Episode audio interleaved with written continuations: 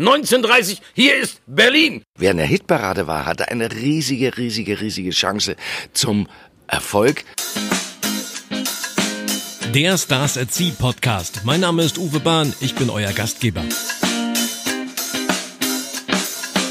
Wir sind auf dem Schlagerliner, dem allerersten Schlagerliner. Das ist eine Mischung aus aktuellem Schlager, aus kommenden Stars und aus Legenden. Und zwei Legenden sitzen bei mir. Wir sind alle drei heiser. Moment. Wir sind hier zwei kommende Stars, bitte. Du hast uns ganz, Ja, ganz ich, war- falsch ich, einge... äh, also ich muss auch eines sagen, das war jetzt Legenden, da kam so ein Trauer, so ein Ja, fast ja, ein, also ganz merkwürdiger kam Unterton ein war da. Unterton kommt da rein, so nach dem Motto, wo suchen wir jetzt den nächsten Sarg aus? Also ich, ich sag mal, für mich äh, beanspruche ich mal, dass ich noch nie so alt war wie heute, logischerweise. Ich bin der älteste Bernhard Brink in dieser Sekunde, aber ich war noch nie so modern, was die Produktion angeht. Das möchte ich mal betonen. Hier, Und das ja. werden wir jetzt rausarbeiten, denn bei mir sitzen Michael Holm und Bernhard Brink. Ach so, hast du uns gar nicht vorgestellt bis jetzt? Ja, kannst ich, ich, ich Das- bin Michael Holm und das, der das mit- Niveau im Rundfunk sinkt auch immer mehr. Immer mehr. Das hätte man früher vorge... Aber das, Das ist ja wie bei der Deutschen Bahn ist das. Ja, ja, Das ist natürlich. singt ja auch. Man versteht nichts, aber dafür ist es laut, die Ansage. Ja. Wir sitzen hier auf Mein Schiff 3 und äh, Ist das dein Schiff? Mein Schiff. Ja, du hast drei Schiffe und hier ist eins davon, da sitzen wir jetzt auf meinem Die Schiff. Journalisten verdienen ein Schweinegeld und uns Ich drücken sie immer. Ich merk das In der, schon. in der Gage, wir werden runtergedrückt. Und Möchte- der, und der Alte hat drei Riesenschiffe. Wie lang ist das? 500 Meter? ist unbeschreiblich. Möchtet ihr ein bisschen Wasserski laufen? Ich könnte das möglich machen. Rudern dann die Jungs unten schneller. Also die Schlagerfreunde sind sehr fröhlich, sehr feuchtfröhlich. Mhm. Bernhard äh, hat ein sehr schönes Frühstücksgetränk hier, ein Glas Champagner. Äh, Michael Ich trinkt. einen wunderschönen großen Kaffee ohne äh, Schottisch. Der ist doch gerade aus dem Bett gekommen. Der kam aber wie immer zu spät, der Herr Holm. Ich dachte, ihr habt gerne auf mich gewartet. Doch, Jetzt doch, musst du nicht so giftig sein. Ich war, ich war auch zwei Stunden in der Maske, insofern passt das ja fürs Radio. Verstehst du? Es, es klingt so ein bisschen wie ein altes Ehepaar. Ihr kennt, ihr kennt, wie lange kennt ihr euch? Ihr habt euch auf der Hüpfburg kennengelernt, oder?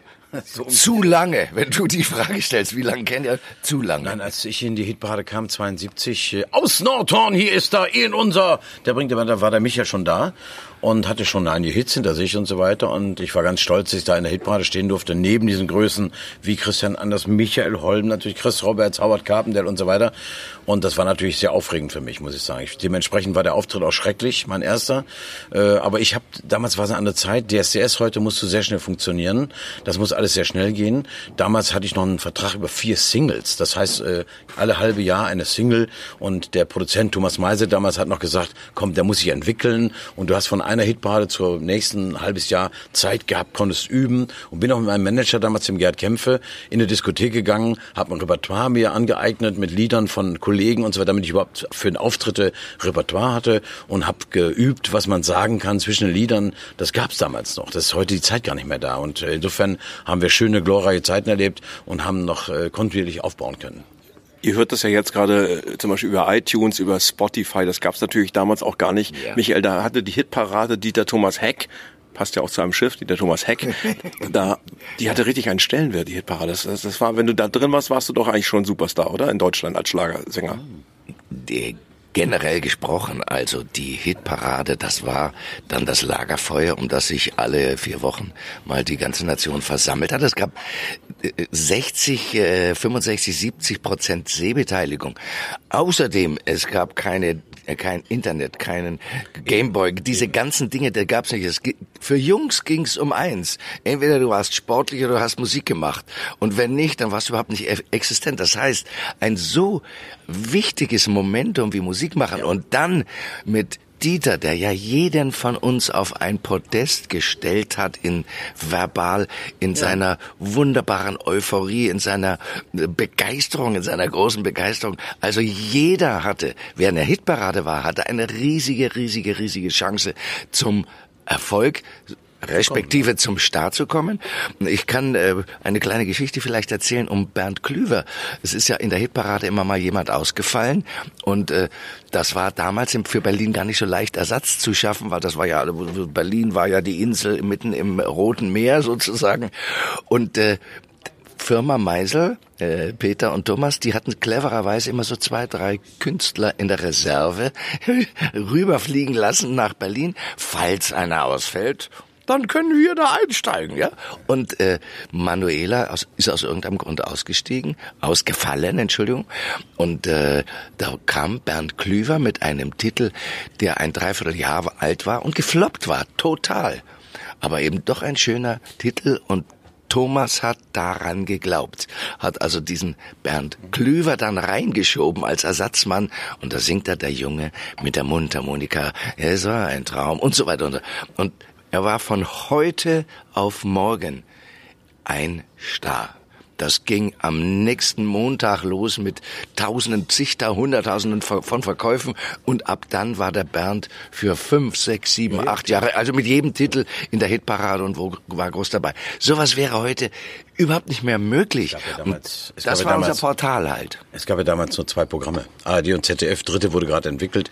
Wir, es gab die Automatenhändler noch. Wir haben ja richtige Automatentouren gemacht. Da hast du nur, weil du in der Hitparade warst, 30, 40.000 Singles verkauft, weil du die, den Leuten vorgequatscht hast und so weiter, haben die mehr eingekauft und wurden in die, in die Automaten gestellt in allen Kneipen. Das war ein Stellenwert, die Hitparade, das war also unglaublich. Musicbox, ne? Musicboxen, ja, ja. Das war natürlich unglaublich. Und wenn dann noch ein Ding losging, wie Mendocino, wie der Junge mit der Mundharmonika, was der Micha gerade erzählt hat, dass ein richtiger Hit war, wo die Leute plötzlich dann 100.000 in der Woche danach gekauft haben. Und das ging wochenlang so. Da kamen Millionenzeller zustande. Das kannst du gar nicht mehr vergleichen mit der heutigen Zeit. Ich fand es immer, ganz, ich ja, fand immer ganz, ganz witzig, Michael. Immer wenn ihr gesungen habt in der Hitparade, wurde unten eine Adresse eingeblendet ja. und man dachte immer, die wohnen alle im selben Haus. Ja. Nein, bei, das waren teilweise die Plattenfirmen. Bei mir war es wirklich die Heimatadresse, meine Mutter. Auch, ja. Aber jetzt nochmal auf diese Bemerkung vom äh, äh Bernhard zurückzukommen. Ich hatte einen riesen Hit mit Mendocino. Das war so eine Ätherpost. Da, da, Pest, da spielte 20 Mal Mendocino und dann einmal Roy Black und dann nochmal 10 Mal Mendocino. Ich übertreibe jetzt ein bisschen, aber die Automaten, äh, Aufsteller, die keine Ahnung hatten, die gingen danach, wer hat mir denn jetzt das Geld gebracht? Wie Barfuß im Regen rauskam, also nach Mendocino, da waren erst mal 140.000, die Platte war noch nicht draußen, da waren 145.000 Platten nur für die Boxen schon mal verkauft.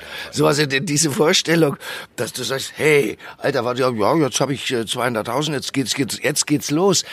Das ja, war wie, wie Verkäufe. Du schmeißt da drei Mark rein und, und dann können die sehen, wie oft Mendocino gedrückt wurde, oder? oder nein, nein, das, die, die, die haben das ja gesehen. Also der Automatenaufsteller, der hatte hinter innen, da war, war an jedem Titel, für jede Titel war grün, äh, äh, gelb, grün und rot. Und wenn du rot warst, das war dann ganz heiß. Und das, da, da war die Zählung dann drauf. Da hast du gesehen, 322 Mal ist das gespielt worden. Wenn oder das so oft gespielt worden ist, dann haben die zum Teil das Ding nochmal gekauft, um es wieder in der Box zu haben, weil frisch. die Platte kaputt war. Ja, wenn, du, wenn, ja? wenn das nicht mehr frisch, das war ja damals noch mit Nadel, wenn das also nicht mehr frisch war, musstest du nochmal nachkaufen.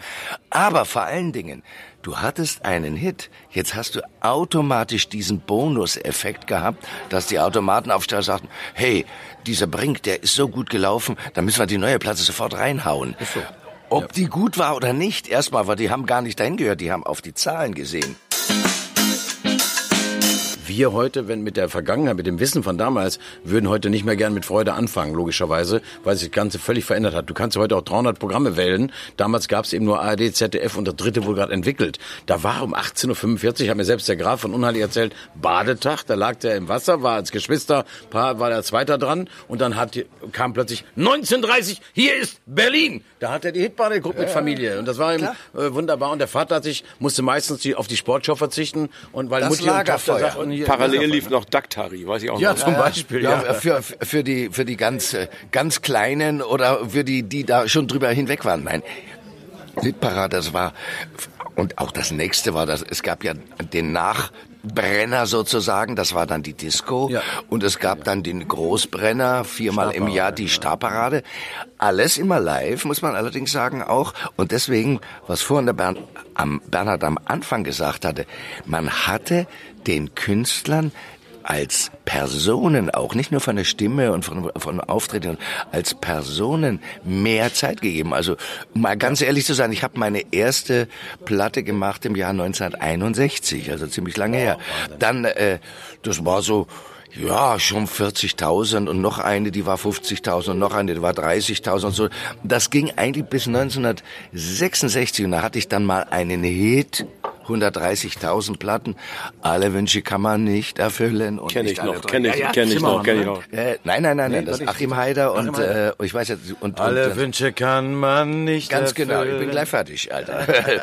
und äh, und dann war es eigentlich, dann, dann war es eigentlich, dann kamen nochmal so drei Titel, die so um 40, 50.000 und ich gesagt habe, ich hatte damals als Autor schon, als Produzent und Autor schon richtig, richtige Hits, ja, also über 100, 200, 300.000 und ich war wirklich am Ende und dachte, höre auf zu singen. Und der Giorgio Moroder rief mich dann Ende 68, kann ich mich erinnern, an, du musst nach München kommen, wir machen eine Platte. Sag ich, Giorgio, ich komme nach München, wir schreiben zusammen, wir machen irgendwas, aber- aber singen, aus, vorbei, Schluss, mach ich nicht mehr. Hör mal, jahrelang und ich sehe nur die anderen, die Erfolge haben und ich habe keinen richtigen Erfolg. Ich will nicht mehr.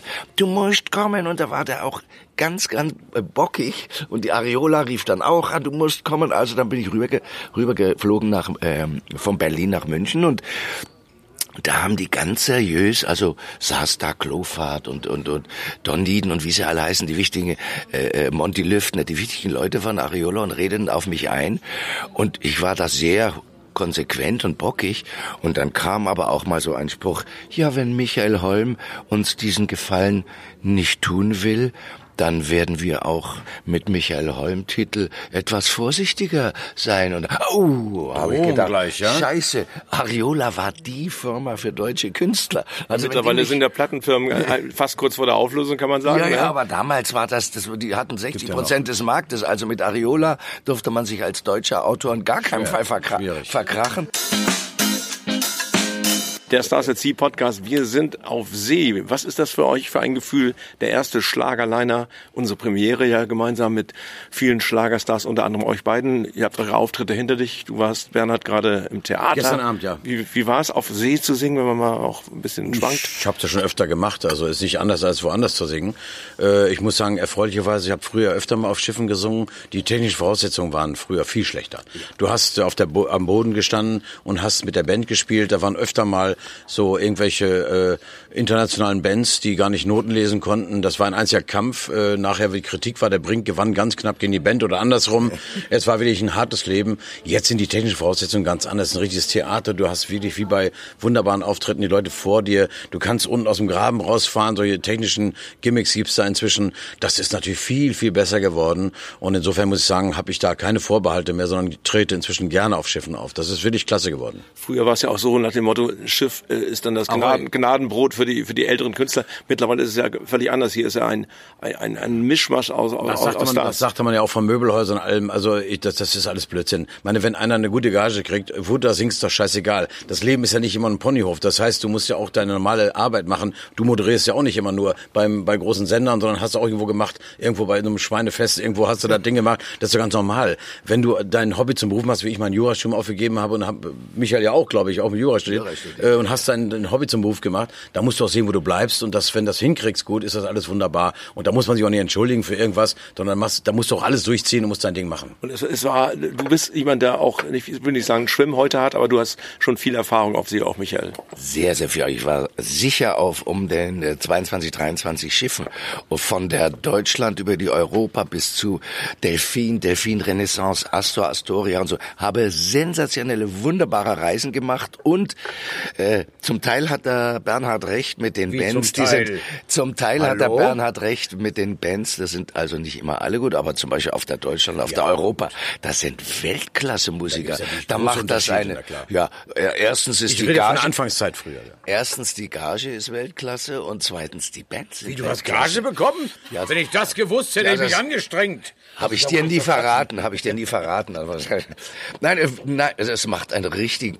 Ich war halt früher, als ich sehr, sehr erfolgreich war in den 70ern, hat man mir das öfter angeboten. Dachte, um Gottes Willen, was willst du auf einem Schiff?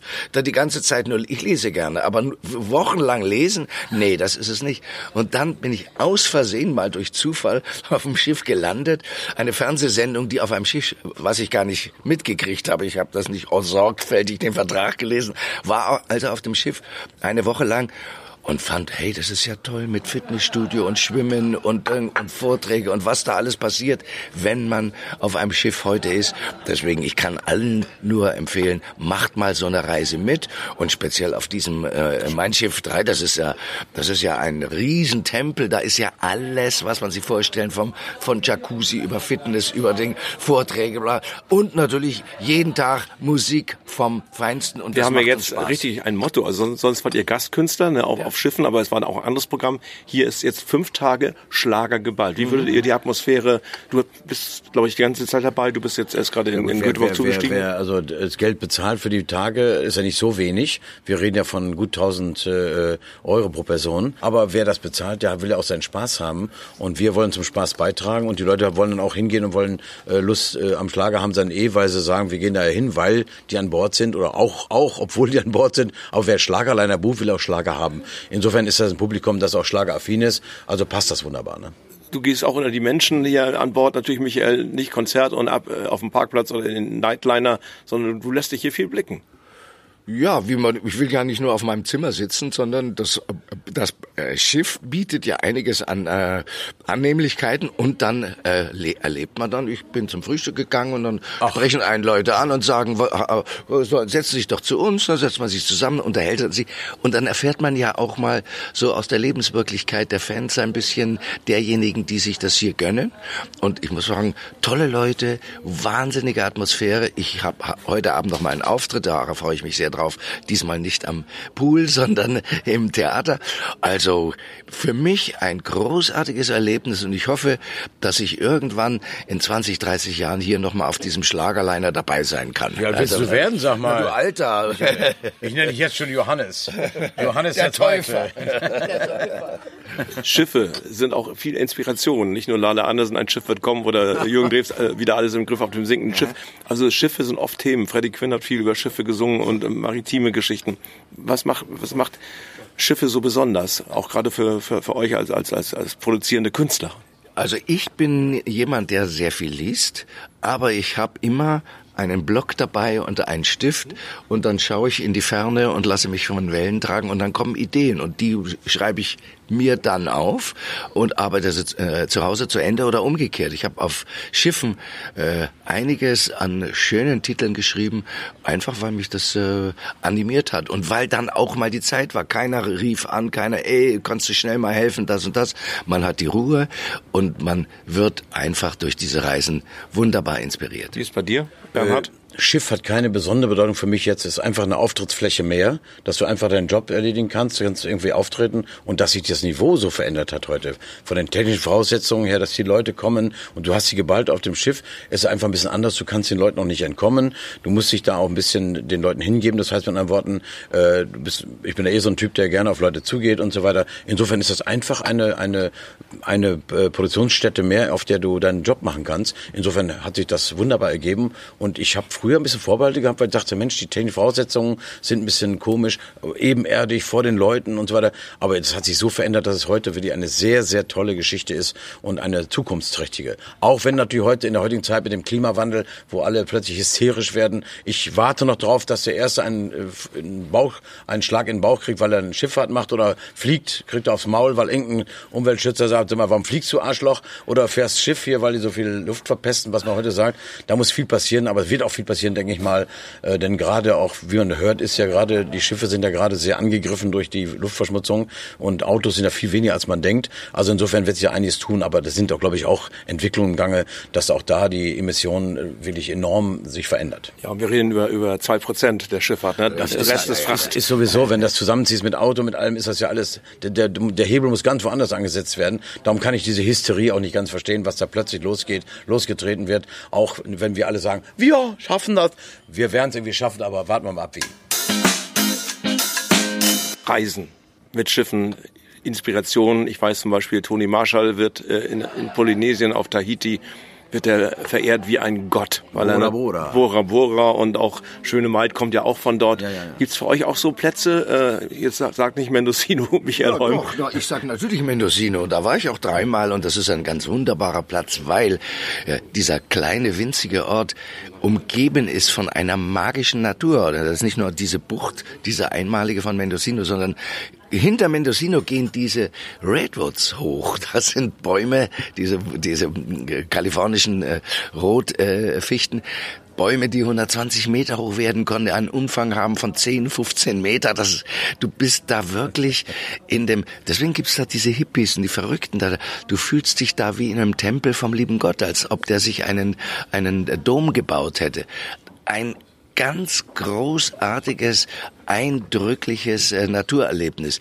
Und das, da, da denkt man natürlich bei Mendocino gar nicht dran. Ich auch nicht. Ich habe damals St. George gefragt, du Mendocino, wo ist das? Kalifornien. Ah, da wusste ich schon alles, ganz heiß und so. Nee, da ist es ganz schön windig und vor allen Dingen, das ist eine urige, einmalige Natur. Und noch heute in den Wäldern von Mendocinos leben hunderte von Hippies, bauen sich da ihr grünes Gras an und lassen also die Welt äh, sozusagen und lassen die Welt an sich vorüberziehen. Und hören Mendocino von Michael Holm. Nein, aber mich mag man an der Fechte in Nordhorn. Ich komme aus Nordhorn, da ist ein kleiner Fluss, die Fechte. Ich glaube, da mag man mich. du wohnst in Berlin, ne? Ich lebe schon seit 47 Jahren in Berlin, ja, ja. Die Spree mag mich auch, also zumindest manche Spree-Besucher. ja, Stars at Sea Podcast äh, beim Schlagerliner. Vielen Dank, Bernhard Brink und Michael Holm. Sehr, sehr gerne, gerne. gerne. Wir sehen uns wieder, Uwe.